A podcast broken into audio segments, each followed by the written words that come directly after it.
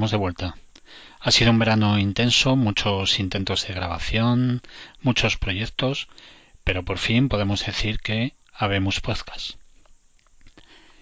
En el programa de hoy vamos a tener un interesante debate sobre lo que ha sido el leak de, de compañías como Ashley Madison o el ya archiconocido Hackett Team. Contaremos en el debate con Luis Jurado, eh, abogado especialista en delitos en tecnología, y cuyo Twitter es eh, arroba streaming10, por si queréis decirle cualquier cosa, y con Sauron, cuyo Twitter es arroba nn2cd-sauron, con la A y la O en números 4 y 0 y conmigo dirigiendo el debate. Eh, mi Twitter es arroba belki318.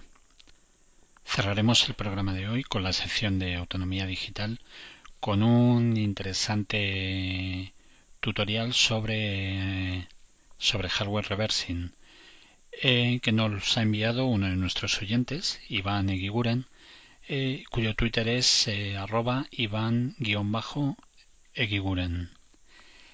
Os recuerdo que podéis enviarnos eh, vuestros vuestras ideas, vuestros aportes eh, a la dirección de correo podcast1984 arroba vampirebbs.org o bien hacernos llegar vuestros comentarios, eh, quejas, lo que queráis al hashtag podcast1984.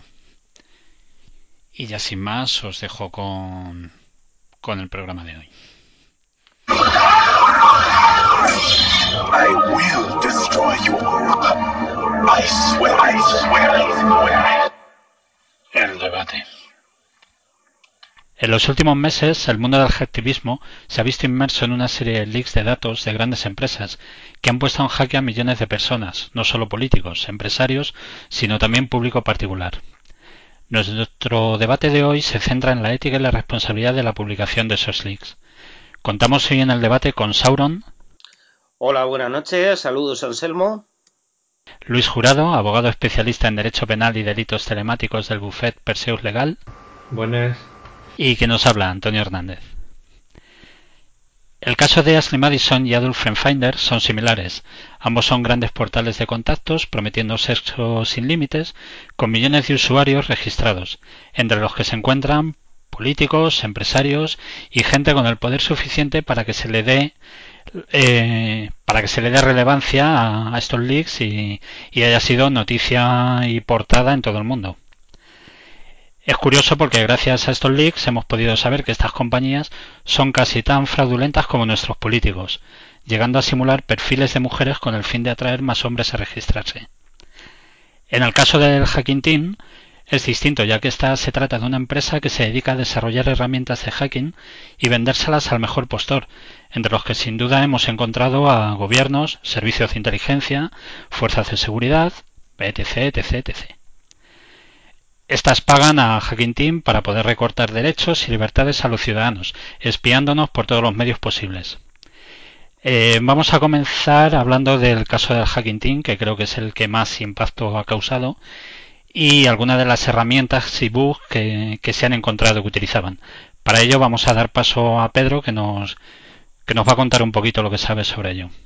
Bueno, muchas gracias Antonio por pasarme la palabra y bueno, pues básicamente para la gente que no lo conozca, eh, lo que es la empresa italiana Hacking Team, eh, para nosotros dentro del argot ahora es eh, Team, por el hackeo que han tenido, ¿no? Bueno, pues describen, yo no, esto simplemente lo he recogido de su página y describen sus herramientas, sus tecnologías simplemente como ofensivas, ¿no?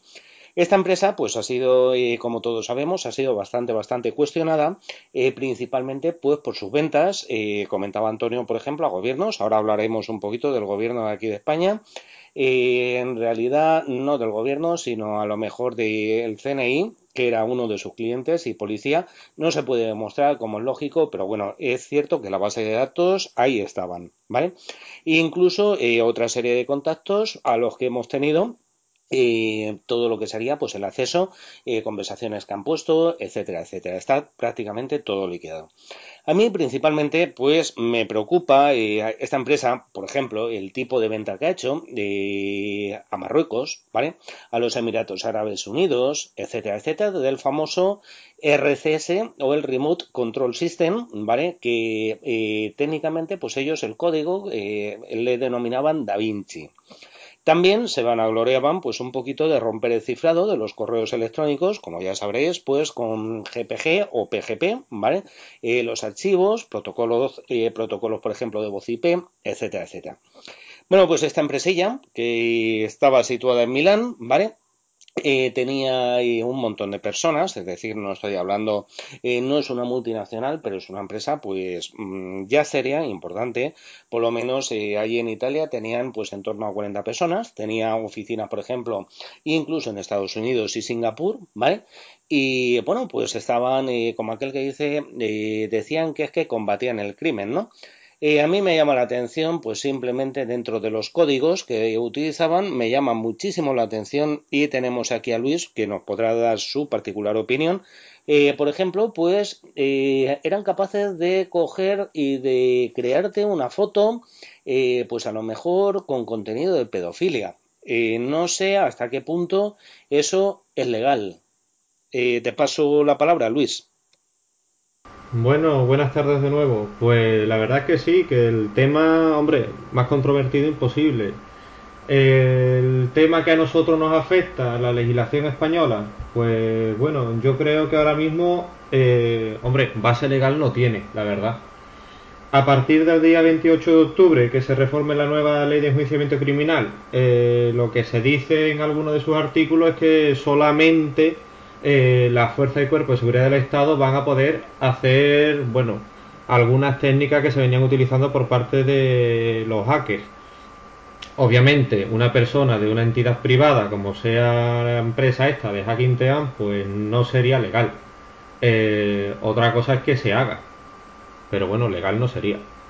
Bueno, entonces vamos a ver. Eh, técnicamente, este Hack Team vendía únicamente a servicios gubernamentales y eh, eh, nunca, nunca, según decían, a países inscritos en las listas negras, bien por Estados Unidos o las organizaciones, por ejemplo, internacionales como la OTAN o la Unión Europea. Eh, de hecho, pues comités, por ejemplo, eh, se han, eh, ha habido estudios de comités independientes compuestos por expertos jurídicos y analizando pues todos y cada uno de los clientes.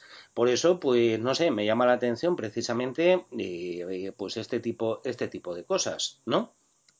Muchas veces las técnicas que se utilizan por parte de los gobiernos ya lo sabemos, o sea, no están dentro del marco legal. Tampoco se quiere decir que eso sea ilegal, sino simplemente es un terreno que se llama alegal. Y bueno, eh, es una realidad.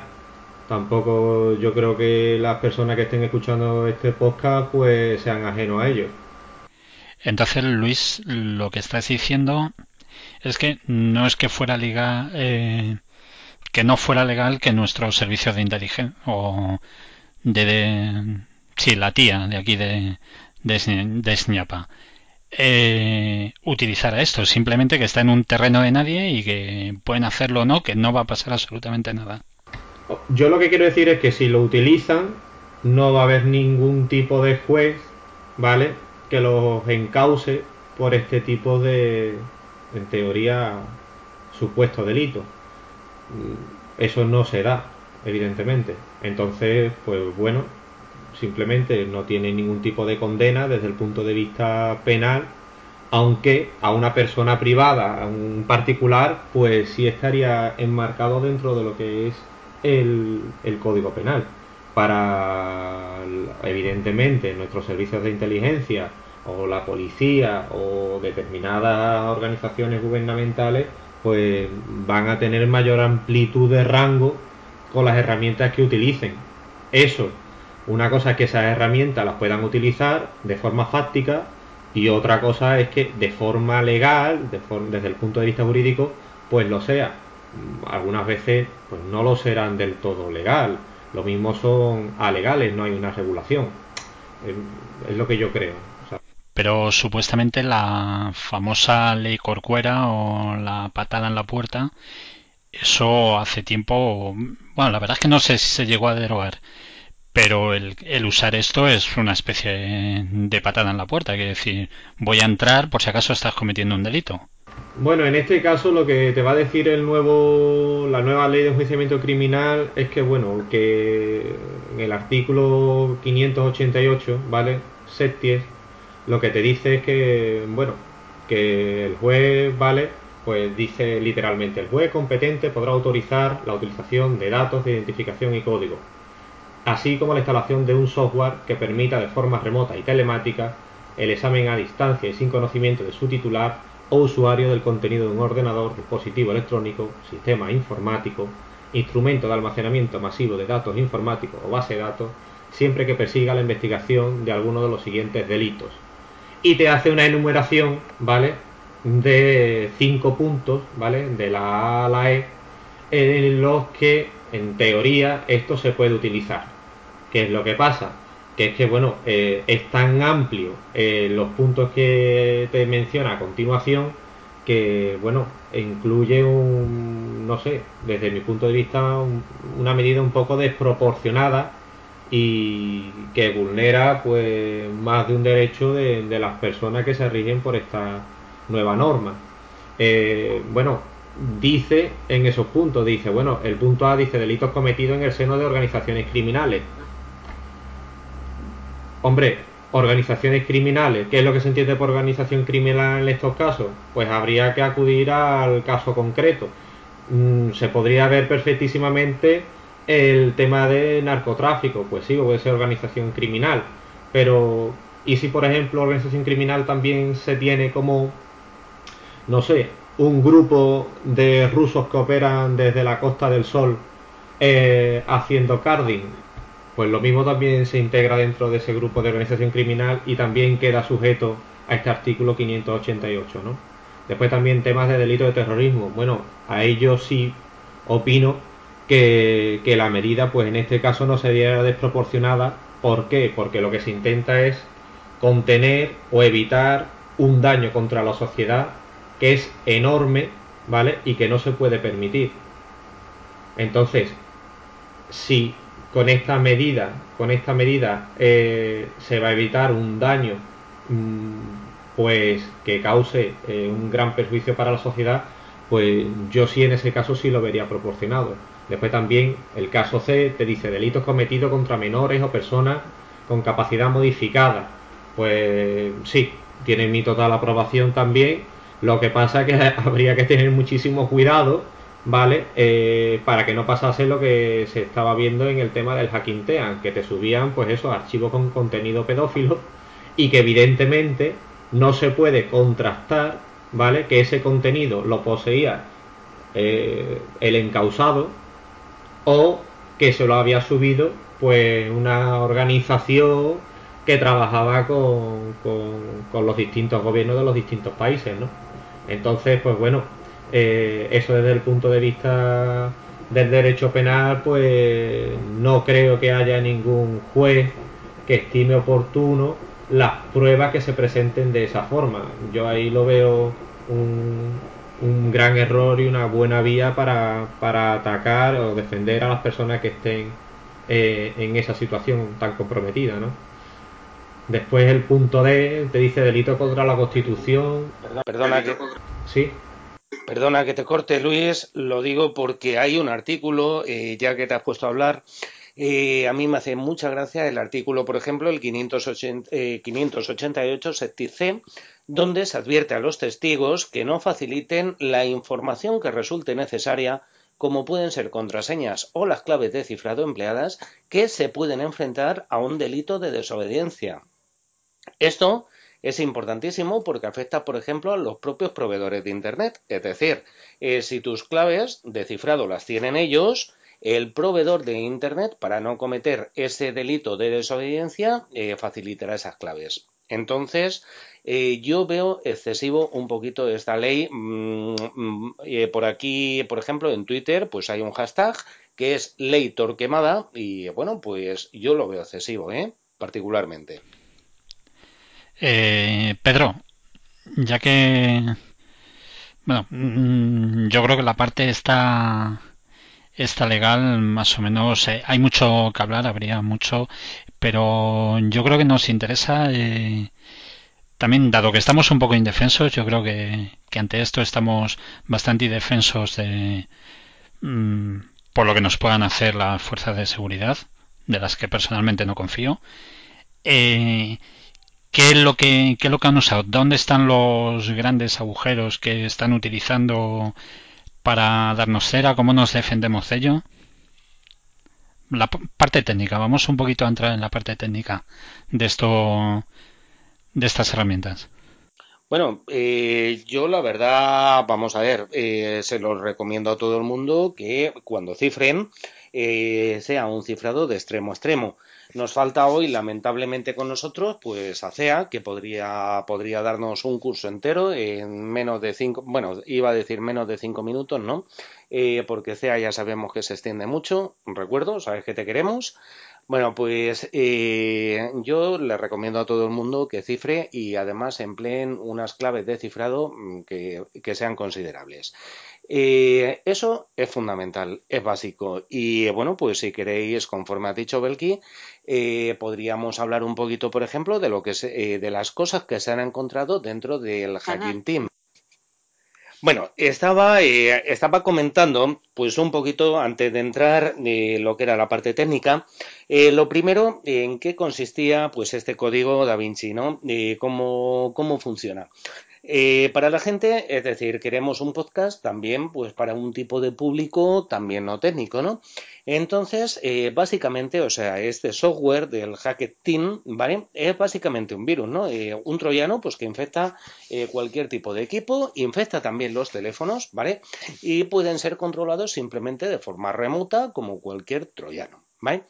Eh, capacidades. Bueno, pues una serie de capacidades, como era, por ejemplo, pues la posibilidad de recolectar cualquier tipo de correo electrónico, mensajes de textos, historiales de llamadas. Eh, tenía también, pues, un módulo también para eh, coger y para robarnos todo lo que introducimos por teclado, es decir, aquí en este caso eh, cualquier cosa eh, podría ser desde la contraseña del banco, puede ser el número de tarjeta de crédito, vamos, cualquier cosa, aunque el logger estándar de toda la vida. Eh, como es lógico, pues recuperaba historial de búsqueda, llamadas telefónicas, podía utilizar el teléfono para, para, hacer cualquier cosa, podría rastrearlo, por ejemplo, hasta incluso por el GPS. Y básicamente, pues esto es cómo funciona, ¿no?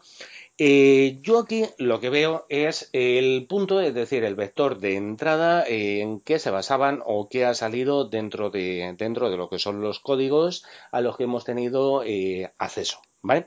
Si os parece, pues Antonio, pasamos a, pasamos a detallarlos.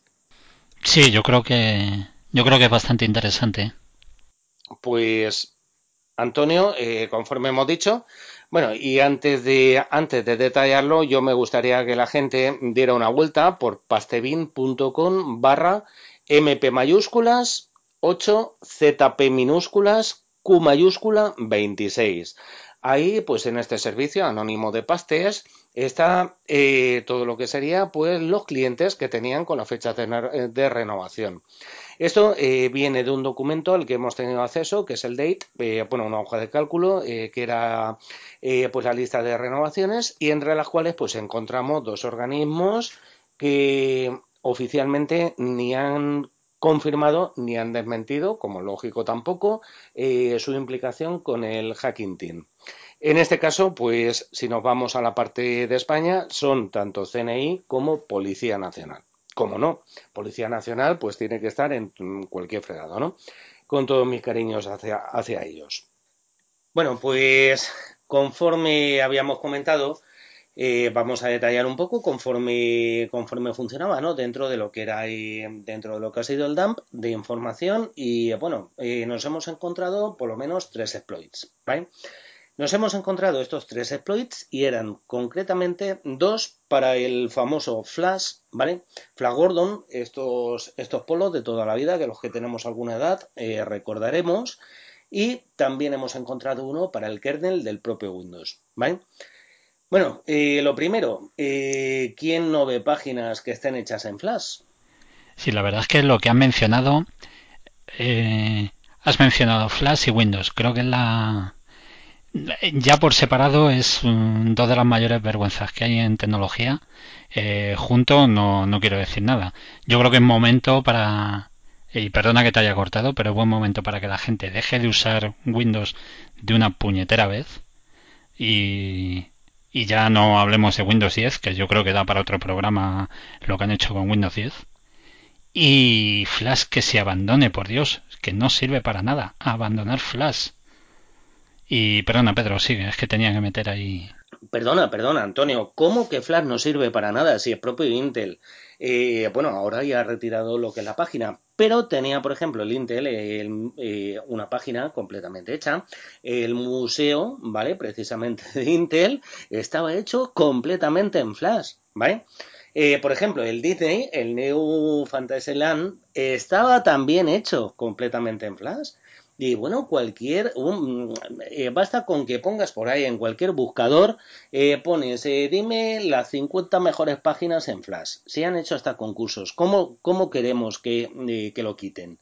Deberíamos, deberían de ser los propios browsers, como está ocurriendo, que no permitan que se ejecute Flash. No sé al respecto qué pensáis vosotros. Bueno, yo soy de la opinión que cuanto más tipo de, de tools privativas, como es el caso de Flash, eh, se usen, mm, no va a dejar de tener agujeros nunca y mayor control van a tener este tipo de empresas que se dedican a buscar esos esos zero days y, a dar por culo. Quiero decir, las cosas que sobran, sobran. Y si queda muy bonito en Flash, seguro que hay mil tecnologías abiertas eh, que van a hacer lo mismo yo creo recordar que esta semana había dicho Chrome o Google, ¿no? Que en Chrome iba a dejar de utilizar Flash o que lo iba a bloquear. No sé si estáis enterados de eso o me podéis desmentir lo que estoy diciendo. Sí, es, es correcto, pero perdona que te corte, Luis. Eh, yo, por ejemplo, jamás utilizaría el Chrome eh, porque le está dando, es decir, eh, Google ya sabemos a lo que se dedica. Entonces, utilizando también un browser de este tipo, propietario, a ver, eh, ¿cuánta información le estamos regalando? ¿Vale? No hace falta que nos metan un troyano, sino que directamente le estamos regalando la información a otro señor gigante que se llama Google, con todos mis respetos. Es correcto, no, ahí no te voy a decir nada porque es correcto. O sea, Google, su Chrome, su sistema operativo es, es más de lo mismo. Al final son, son herramientas para controlar, ¿no? Pedro, entonces tú qué o sea, motor de búsqueda recomendarías? ¿DuckDuckGo, por ejemplo, o hay alguna otra alternativa? ¿O qué navegador? Pues vamos a ver, si queréis, eh, lo digo porque tenemos navegadores que cumplen con privacidad eh, por ejemplo, yo soy partidario de Firefox, ¿vale? Me gusta. No, no utilizaría jamás un Internet Explorer, no usaría Chrome. Eh, de hecho, cuando lo utilizo, mm, todas mis demos las hago siempre con Chrome. ¿Para qué? Porque me río de Chrome. Y por supuesto no utilizaría tampoco Safari, ¿vale? Como buscadores que respeten la privacidad, uno muy bueno, precisamente Luis, es el DuckDuckGo, ¿vale? Y eso sí, tiene menor, mm, no recupera tanta información como el famoso Google.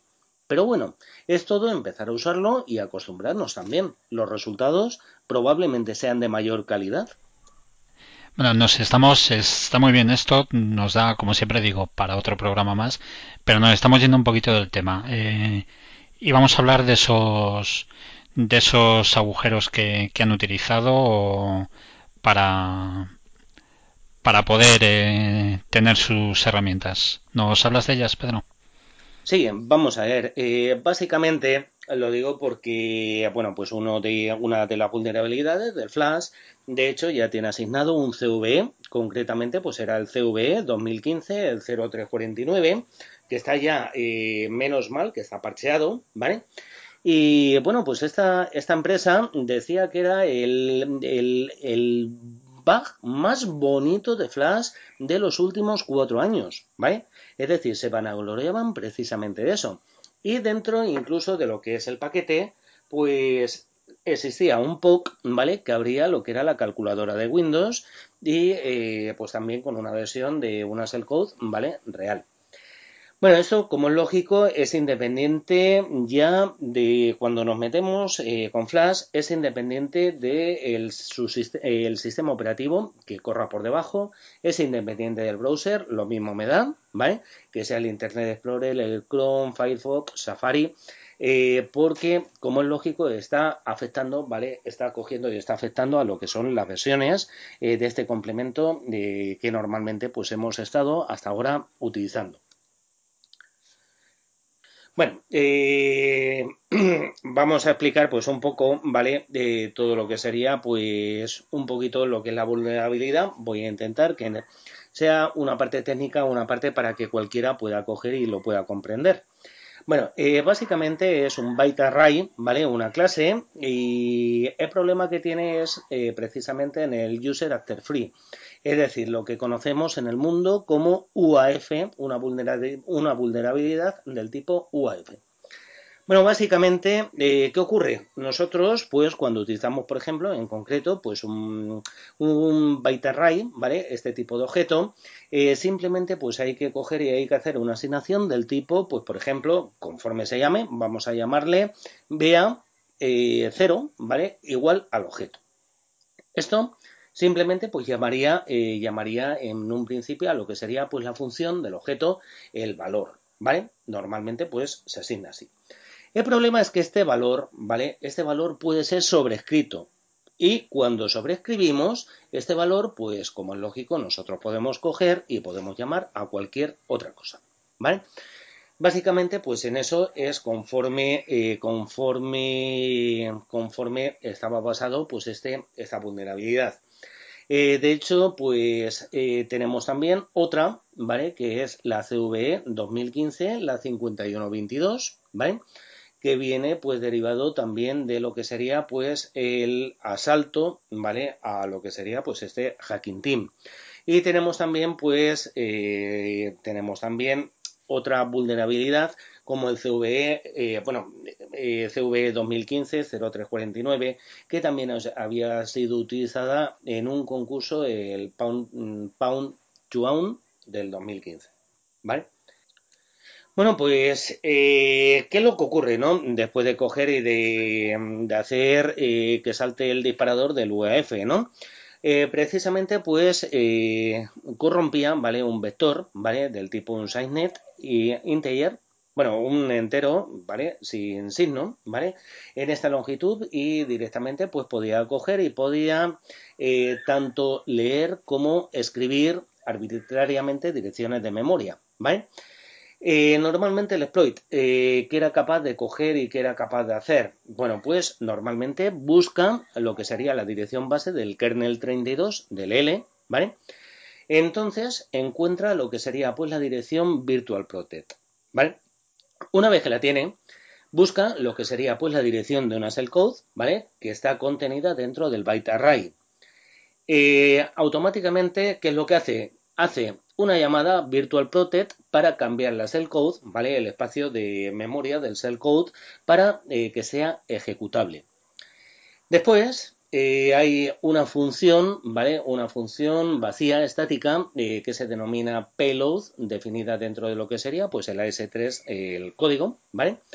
Encuentra este objeto de la función, la dirección como es lógico, y eh, encuentra lo que es el código real de la función que contenía, pues, el objeto de la función del payload, sobrescribe la función eh, real, ¿vale? El código, eh, lo que son las direcciones de códigos reales con las direcciones, ¿vale? Con el direccionamiento de la code Y llama a lo que sería, pues, esta función estática, eh, denominada payload, dentro de la S3. Que, como es lógico, como hemos sobrescrito, pues, causa que se puede invocar a la code Una vez, como es lógico, que se ha ejecutado, pues eh, resetea todo lo que serían las direcciones de la función estáticas. ¿Qué es lo que ocurre? Que esta función podría coger y podría, ¿vale? Podría sobreescribir cualquier tipo y podría invocar no la demo conforme era la calculadora, sino que podría haber llamado a cualquier otra cosa, dejando completamente vulnerables, vendidos, eh, todo lo que son nuestros equipos, ¿vale? La verdad es que está bastante claro. Eh, gracias por esta explicación eh, tan técnica. Eh, me gustaría, eh, mm, sin cambiar de tercio del todo, hablar un poquito de los otros casos, de cómo ha sido el de Ashley Madison, Adolf Finder. Eh, no sabemos si ha sido algo interno, algo externo. si hubiera sido algo externo, tiene pinta de, de algún tipo de bug en la base de datos, ¿no? Directamente. Bueno, yo la opinión que tengo es eh, igual que ha ocurrido, por ejemplo, con el Hacking Team. Es decir, contraseñas débiles y parece ser que el caso mediático, Ale Madison, pues empleaban contraseñas del tipo PAS 1234. Entonces, con eso, ¿qué quieres que te diga, Antonio? Con eso están vendidos y así ha ocurrido. Sí, la verdad es que, que un portal de estos con, con la cantidad de usuarios que tienen, que, que anden así con las password, pues pues es lo que hay. Eh, al principio he dicho que quería, quería orientar esto un poquito a la parte de lo que es ético, lo que es responsable en estos casos. Quiero decir, eh, en todos ellos ha habido. Los tres son casos similares porque son. no dejan de ser estafas para mí incluyendo Hacking Team eh, o Ashley Madison, eh, Ladder Friend Finder. Eh, pero por otro lado están los que han, lo han sacado a la luz, han cometido un delito también. Es decir, han expuesto datos personales y incluso han podido poner en riesgo eh, la seguridad de muchos países, que en el caso del Hacking Team. Eh, ¿Cómo lo veis vosotros, eh, Luis, por ejemplo? Eh, ¿Qué parte ves em, responsable aquí por parte de del que ha cometido el delito o, o si ves ético lo que han hecho? Bueno, a ver, vamos a ir dividiendo por parte porque la pregunta eh, tiene tela, ¿no? O sea, por un lado yo, según he visto la documentación que se ha liqueado y demás, pues hombre, a mí tiene un tufillo a Scam enorme.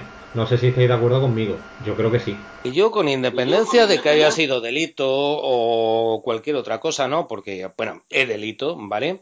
Y yo las risas que me he echado con las direcciones filtradas, que pertenecen a organismos como el Ministerio del Interior, el Ministerio de Defensa, el Consejo de Seguridad Nacional, del Senado, un huevo de empleados de las comunidades autónomas, de diputaciones, de ayuntamientos. pero, ahora, ahora vamos a eso, Pedro. Ahora, ahora vamos a esa parte porque también quería mencionarlo, pero mm, me gustaría conocer vuestra opinión sobre lo que, aparte de lo que ya sabemos que es delito según la ley, ¿vale? Mm, básicamente es, ¿lo hubieras hecho, no lo hubieras hecho? Eh, Luis, por favor, lo...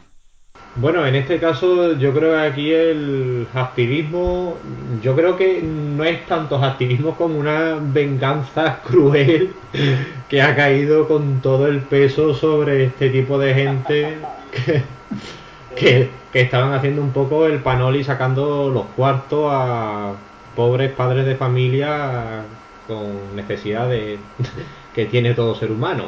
El caso es que han sido bastante torpes. No sé, eh, oye, pues mira, si te vas a poner a ponerle los cuernos a tu mujer y sabes que tenéis todo a media, pues hombre, lo más normal es poquito cubrir las pistas. Y ellos pensaron que poniendo la dirección eh, corporativa del gobierno, pues iba a servir. En fin, eso ya cada cual. Sí, pero eso eh, no dejan de ser daños colaterales. Claro, son daños colaterales que yo creo que las personas o la persona o personas que han hecho este leak de, información pues no lo ha tenido en cuenta, obviamente. O sea, iba por todas a hundir a la empresa y, evidentemente la reputación de Ali Madison ha, ha, quedado yo creo que tocada de forma irreversible, lo quieran ver o no. Eh, el tema, si ya lo vemos aparte de... Bueno, yo no creo que ningún hacker ético eh, le dé por liquear este tipo de información de esta forma, salvo que entienda, digo yo, o sea, salvo que entienda que las medidas de seguridad que estaban implementadas en este sitio pues eran tan burdas y el, y, el supuesto delito de estafa era tan grande y el dinero que se estaban llevando era tan grande que no le quedaba otra, bajo su punto de vista moral, que hacerlo público y notorio al resto de, de las personas, ¿no? Eh, no sé, o sea, yo no estoy dentro de la cabeza de las personas o personas que han, que han participado de, de, este, de esta fuga de información lo que sí sé es que, bueno, esto si hubiese pasado en España, pues hombre, sería una estafa o un supuesto delito de estafa por parte de, la empresa, eh, porque, hombre, si tú haces creer eh, a los usuarios de, esta red social, eh, como es Ali Madison, que tienes un número de usuarios que son mujeres, pero en realidad no son mujeres, sino que son bots, pues hombre, eso habría que cuanto menos investigarlo por parte de las autoridades y determinar si es constitutivo de algún tipo de delito o no. Eso es lo que yo entiendo. Después también. Vamos, te, te, mojas, te mojas muy poco. Eh, bueno, a ver, hombre, que, ¿yo qué creo? Pues no lo sé, tendría que, dependiendo de quién me contratase, si me contrata Lee Madison, pues evidentemente diría eh, no te diría el artículo 248 que, que te habla de las estafas, sino que te hablaría del 197, que es el que te habla de... Te hablaría del artículo 197, que es el que te habla de, del descubrimiento y revelación de secretos, ¿no? Sí, efectivamente. es desde el punto de vista desde el que se quiera mirar. Hombre, el artículo 197, pues bueno, lo que te dice en el punto 1, pues que puede ser eh, pena de prisión de 1 a 4 años y multa de 12 a 24 meses, ¿vale? Y, de, y después el de delito de estafa, ¿vale? Pues se habla también pena de prisión de 6 meses a 3 años. También hay que estimar a cada caso concreto. Hombre, en teoría Aldi Madison yo no sé si tiene sede aquí en España o si solamente la tiene en Estados Unidos y distribuye sus servicios a nivel mundial. Ya habría que, habría que estudiarlo, sinceramente, no puedo dar una respuesta más concreta. Sí te puedo decir que desde el punto de vista ético y moral, pues hombre, hace gracia, o a mí particularmente me hace, no sé, más que gracia, ironía, eh, con lo que ha pasado, ¿no? Porque ellos, bueno, vendían esos servicios como que era eh, sumamente privado, sumamente secreto, todas las conversaciones que tú ibas a mantener con esas supuestas mujeres, que finalmente pues parece que no eran tantas, y era más bien una, una plantación de, bueno, de algún tubérculo, y, poco más. Eso es lo que, lo que opino. Desde el punto de vista del activismo, pues no creo que esto sea la cara más agradable del activismo, eh, porque en fin, sí tiene daños colaterales sobre personas y sobre su vida particulares que yo creo que, en fin, que en este caso pues no estaría, yo no lo veo que esté tan justificado, hay otros medios. Lo que sí he visto es que con este leak de información pues ha destrozado completamente la compañía y que si ese era su objetivo pues evidentemente que lo ha conseguido, aparte de echarse el resto de la comunidad una risa a costa suya. Pedro. Vale, yo por mi parte os doy la opinión, eh, vamos, yo particularmente no lo haría, es decir, eh, cierto es que estamos dentro de la comunidad de hacking, etcétera, etcétera, pero también hay que hacer las cosas con cabeza y de forma responsable, ¿no? Eh, yo pienso que se ha tratado principalmente de algún tipo de venganza. Es mi particular opinión, ¿eh? A mí me huele a despecho, creo, básicamente. Tiene todo, no sé. Esto ha sido lana botella que ha pillado Aznar ahí, seguro. Podría ser. de hecho, está registrado, ¿eh? Sí, eso te iba a preguntar ahora. Tú que has, eh, seguro que te has enterado del contenido. Eh, así, españoles afectados aquí, y, nombrables, claro. No, los privados no, no nos interesan. Bueno, si la información es pública, eso sí, eh, ahora conforme tenemos las leyes, pues no se puede decir el... Podríamos cometer también eh, un delito de revelación de secretos, ¿no? Nos están poniendo demasiadas puertas. Hombre, a mí me llama la atención mucho, la verdad, de estos gandulazos del gobierno que se están comiendo el dinero eh, que recaudan de todos los curritos, que somos nosotros, eh, ¿Cómo es posible? Bueno, un análisis, ¿quién no se lo hace, no? Y como son datos que son públicos, pues yo creo que podemos hablar perfectamente de ellos. Eh, de hecho, estamos aquí con Luis. Y bueno, me llama mucho la atención que 110, ¿vale? 110 usuarios eh, están registrados con un correo oficial y con una conexión institucional. Eso a mí me parece que debería, quien, a quien corresponda, y desde aquí hago el llamamiento, debería de investigarlo. ¿Vale? Por otra parte, eh, hay 490 conectados eh, desde una conexión privada, pero desde un correo oficial. Y por otra parte, eh, tenemos 2.600 usuarios, ¿vale? Desde una conexión a Internet institucional, ¿vale?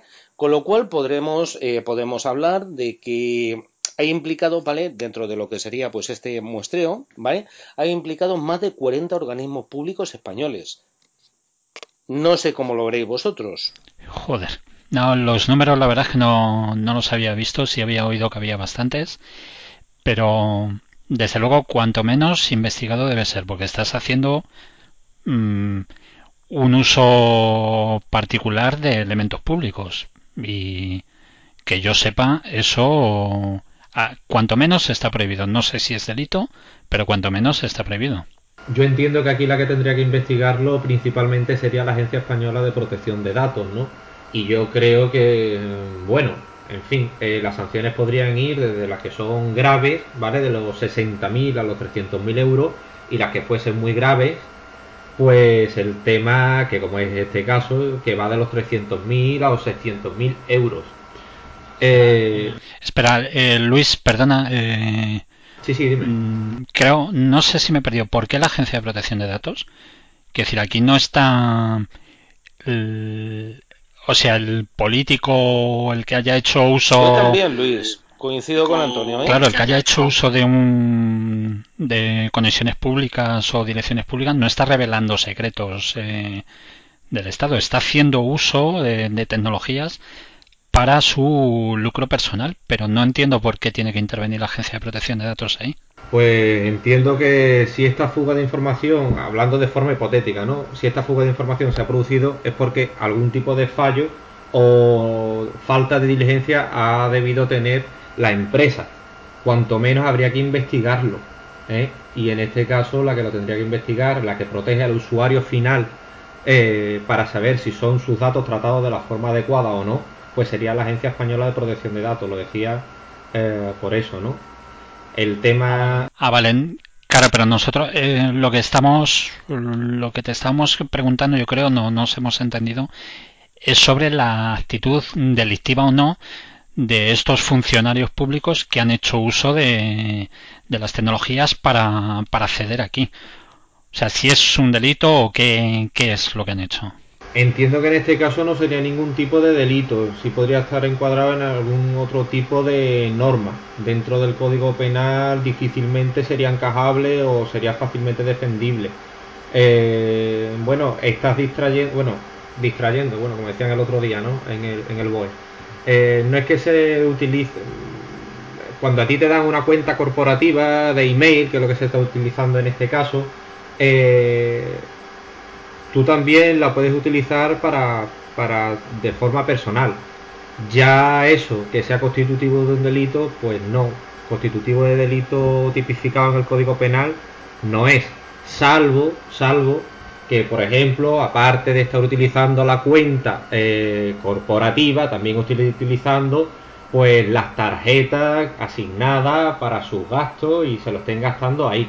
Entonces ya la cosa sería un poco más discutible en principio, como ya os he dicho, pues no veo que sea constitutivo de ningún tipo de delito, pero sí, bajo mi punto de vista, sería reprochable de forma moral.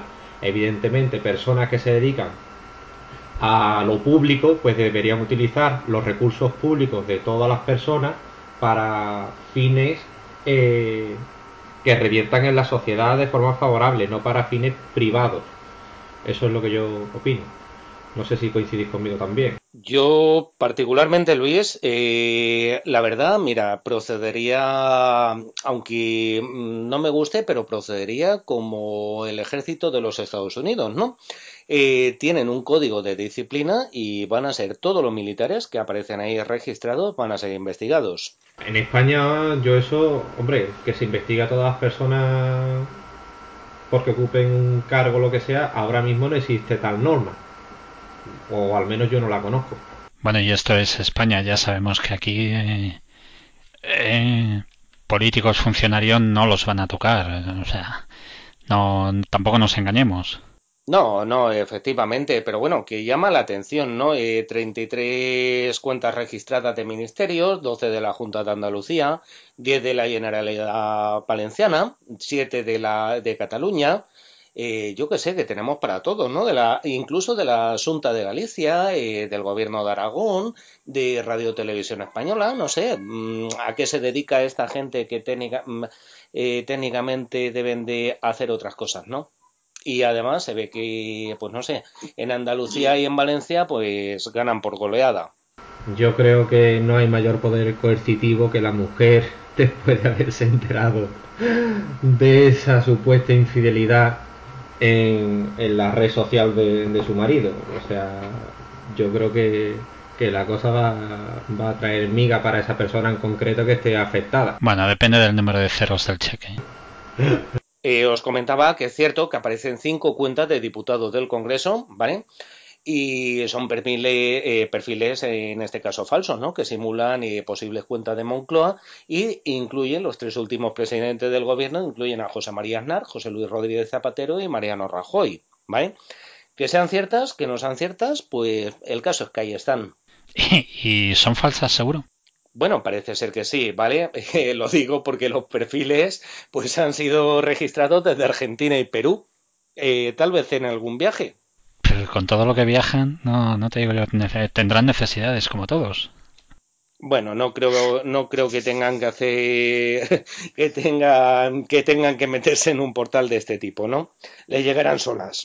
Bueno, para ir resumiendo un poquito, la verdad es que si os dais cuenta, mm, he juntado estos, eh, estos temas porque en todos, eh, no sé si es que no me fijo en el resto de países, pero se las traen nuestro, nuestros gobiernos y fuerzas de seguridad. ¿eh? Es que están metidos en todo. O sea, por un lado tenemos a la fuerza de seguridad haciendo uso de, de herramientas de hacking para darnos por culo. Por otro los tenemos eh, en web de citas eh, utilizando elementos públicos para distraerse. Es que están metidos en todos los berenjenales. O sea, y luego los delincuentes somos nosotros. Hombre, eso que no te quite la mayor duda, ¿vale? Que no te quepa la mayor duda, porque es que directamente somos delincuentes y bueno, ya, ya hablaremos de la seguridad ciudadana, ¿no? Eh, de este reglamento de la seguridad ciudadana, porque tela, ¿eh? Sí, eso vamos a dejarlo para, para otro programa, porque, pues bueno, yo creo, aparte de que se nos ha ido mucho el tiempo, eh, no, estamos ya un poco calentitos con el tema. Eh, para, para, cerrar un poquito, eh, Luis, tu, tu resumen de todo esto eh, sobre lo que estábamos hablando. Ética, responsabilidad. Bueno, si queréis una charla un poco más extendida sobre lo que hemos estado comentando hoy. Cortito, por favor. Resumen cortito. Cortito y breve. Bueno, en fin, yo creo que sí, que la sociedad civil pues tiene derecho a autoprotegerse de las injerencias de un Estado sumamente invasivo en su privacidad. Y no solamente del Estado, sino también de las compañías eh, que, en fin, que tiene un ámbito eh, más allá de lo, de lo meramente nacional.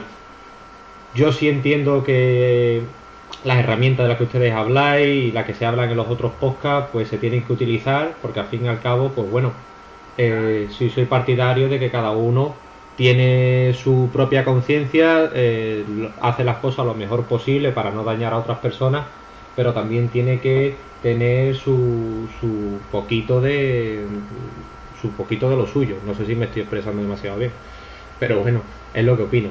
Y nada, y respecto al tema del activismo, pues el activismo hay que hacerlo también con cabeza, porque también hay personas que, se ven afectadas. Y ya está. Pedro. Bueno, yo mis conclusiones, ¿vale? Eh, lo primero es que, como es lógico, herramientas como la del Hacking Team demuestran, ¿vale? Que los gobiernos las usan, ¿vale? Con lo cual los ciudadanos ya saben lo que tienen que hacer. Eh, por otra parte, que utilice todo el mundo cifrado de extremo a extremo. Eh, por otra parte, con lo que es eh, precisamente pues el tema del Senado, ¿no? Eh, creo que el problema, como es demasiado extenso y habla de los delitos cometidos a través de instrumentos informáticos, bueno, pues pienso que es tan sumamente genérico que abarca cualquier delito que se cometa desde un ordenador o un teléfono móvil, ¿no?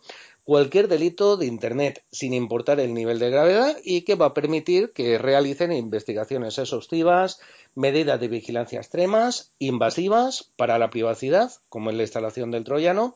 Y bueno, pues simplemente digo que menos privacidad y menos libertades cada día eh, volvemos hacia atrás en vez de avanzar hacia adelante.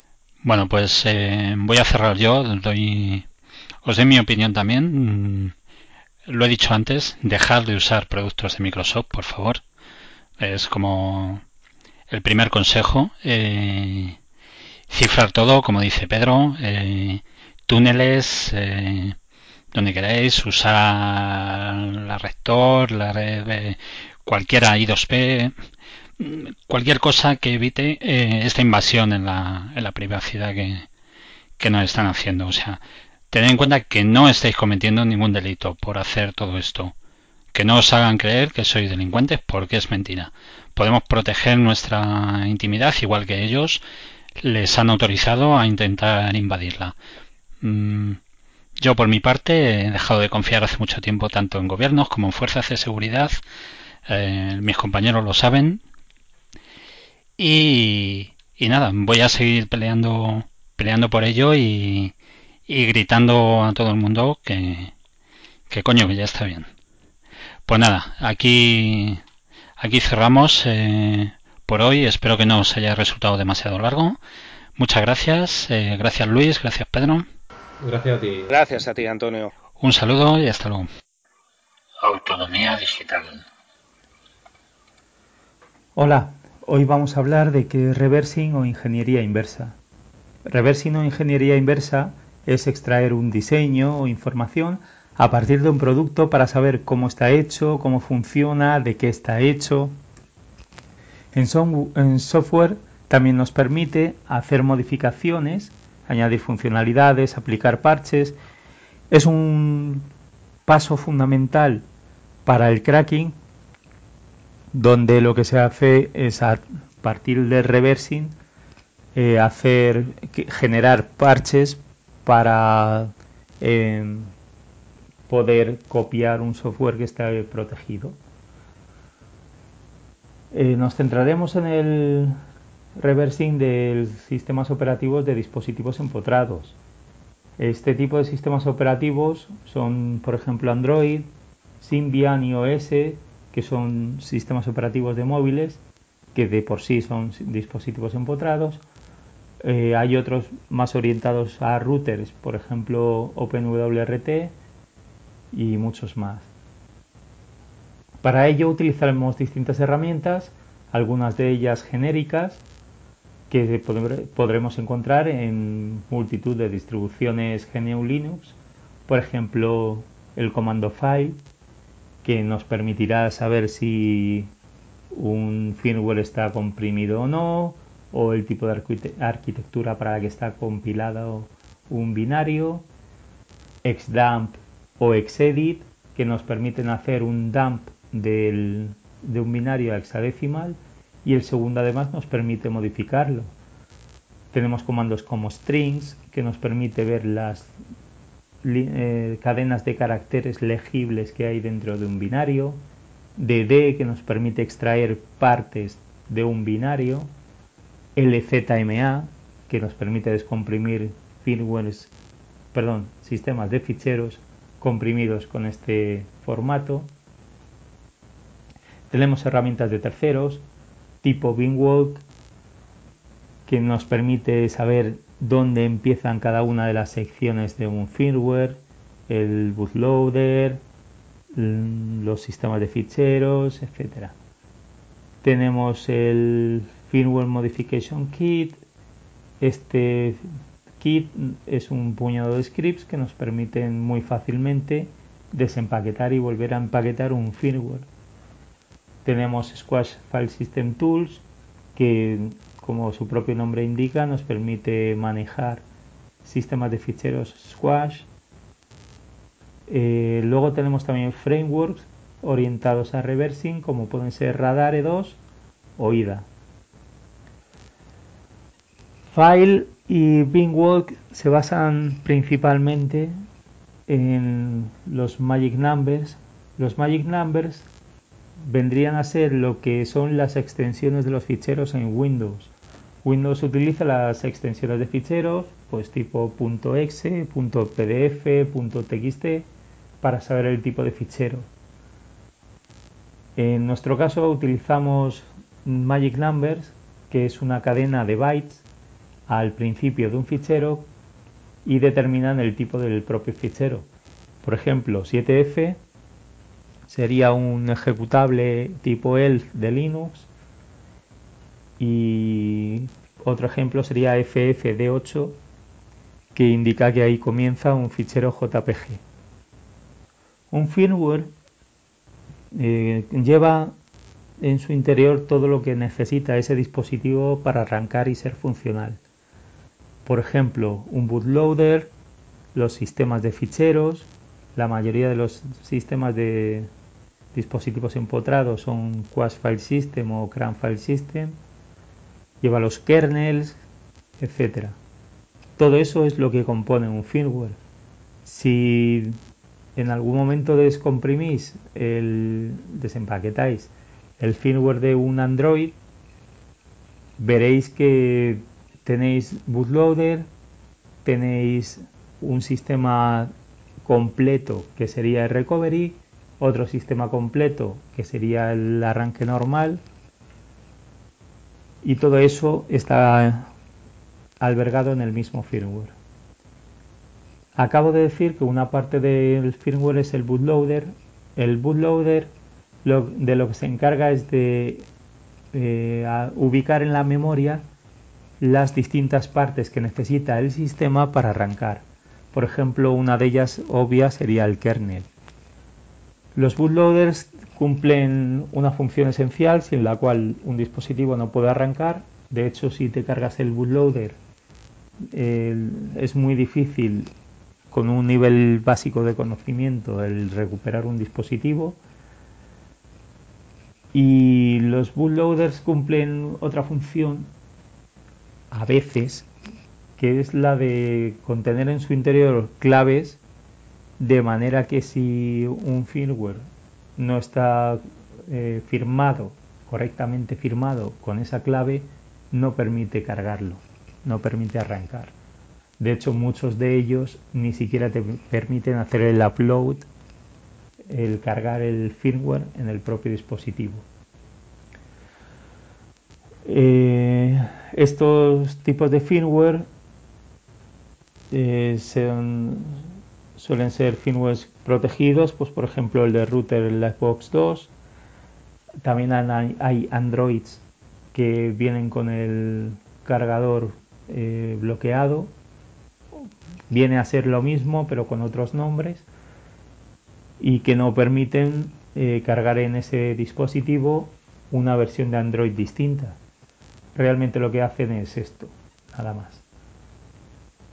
Por ejemplo, todos los Nexus, el Nexus 10, Nexus 4, por ejemplo, ambos de origen traían el cargador bloqueado. Hay una serie de, de aplicaciones por ahí, de procedimientos para desbloquearlo, pero de base lo que hacen es esto, comprobar con firmas que el firmware es, es válido. Por último, vamos a ver cómo se haría el reversing de un firmware. La forma más fácil de hacerlo sería con el Firmware Modification Kit. ya que trae un par de, scripts que lo hacen todo automáticamente. Eh, uno de los problemas que tiene este, este kit es que necesitas utilizar el propio kit para desempaquetar el firmware para que luego sea capaz de volver a empaquetarlo. Entonces, para desempaquetar utilizaríamos un script que se llama extract-firmware.sh al que le pasaríamos como parámetro el firmware y mágicamente tendríamos un directorio llamado fmk dentro del cual estaría albergado el sistema de ficheros. Eh, imaginemos que tenemos un router que no tiene FTPD y queremos utilizarlo para lo que sea, subir, bajar archivos, que es a lo que viene, para lo que viene a ser usado un FTP. Y, queremos habilitarlo. Hay distintas opciones como compilarse un, un demonio FTP para esa arquitectura o se puede modificar si trae, que la mayoría de los sistemas empotrados lo traen, un, excepto los de móviles, eh, un BusyBox, pues se podría buscar el binario del BusyBox,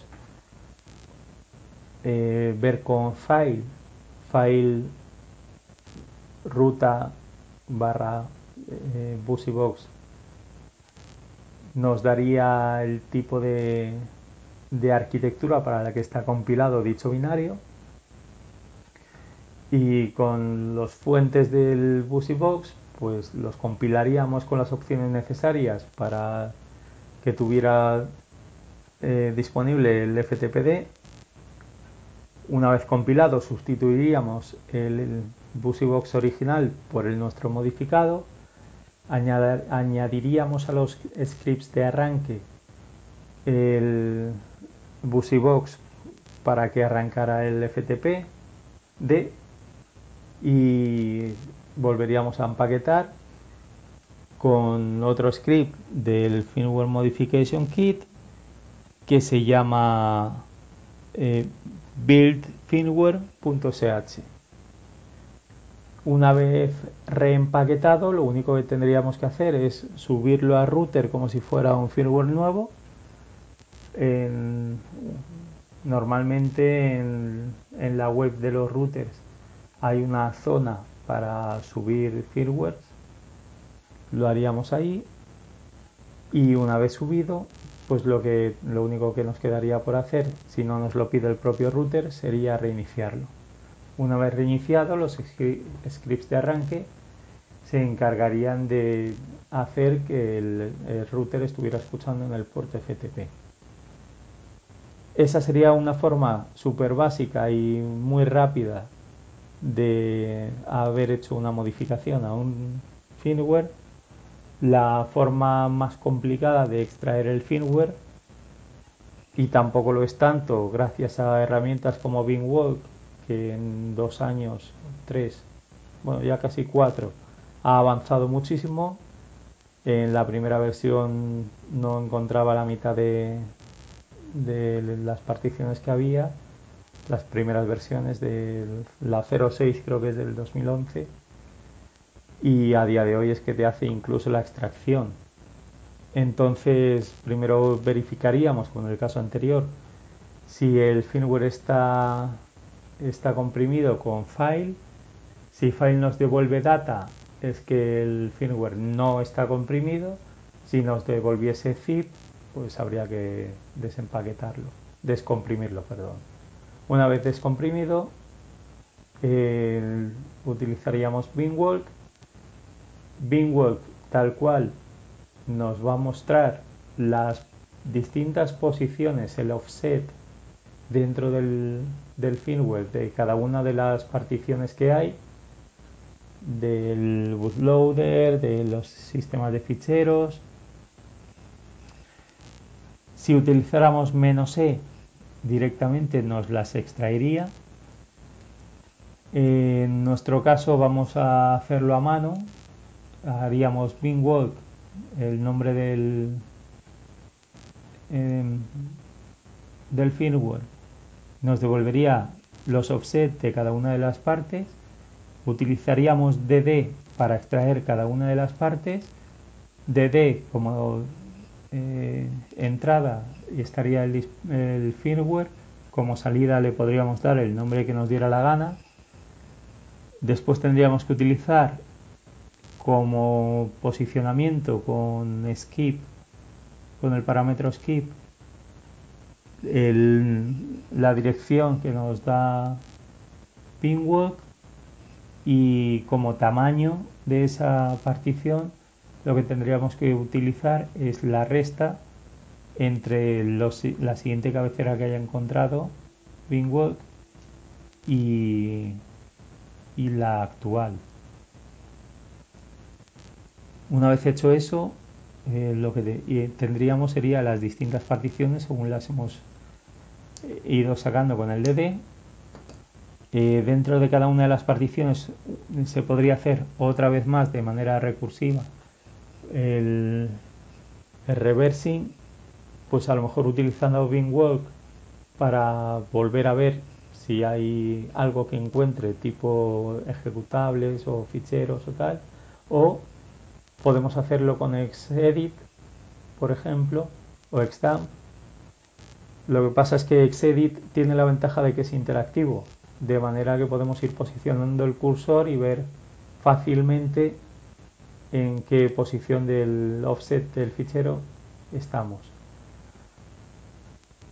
Podríamos buscar eh, magic numbers de distintos tipos de ficheros o incluso podríamos buscar directamente por cadenas de caracteres.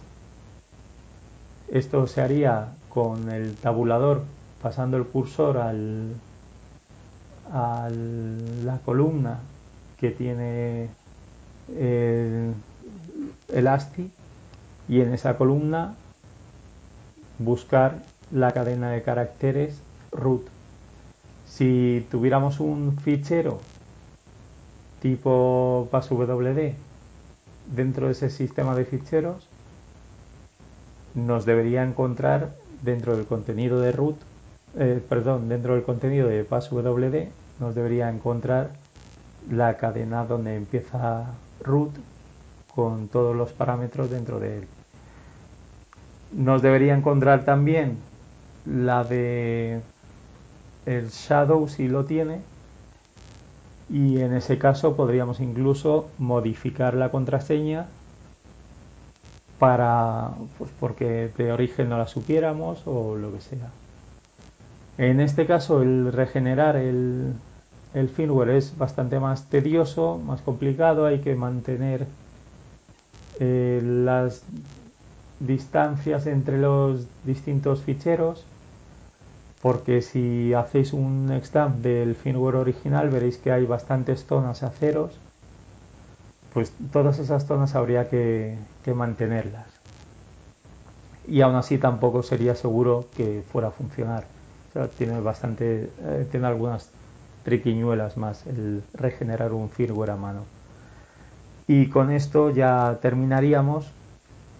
Eh, os recomiendo que para las modificaciones rápidas utilicéis el Firmware Modification Kit y para aprender de verdad utilicéis Bingwalk DD, File y las herramientas de las que hemos hablado, Extamp o Xedit. Un saludo.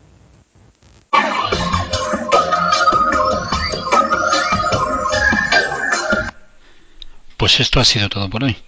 Espero que os haya gustado, que os haya resultado entretenido como a nosotros grabarlo. Y nada, espero, mm, la verdad es que no sé en qué fecha saldrá esto, si saldrá antes de, la próxima con de Navaja Negra o saldrá después, mm, pero espero veros a todos allí. La verdad que todos mis compañeros han presentado alguna charla. Eh, no sé si alguna saldrá o no, las darán en el, en el modo nocturno, pero de todos modos estaremos allí animando a todos los ponentes y disfrutando de esta con que promete este año mm, ser, dar un buen, un buen campanazo. Pues nada más, muchas gracias y hasta el siguiente.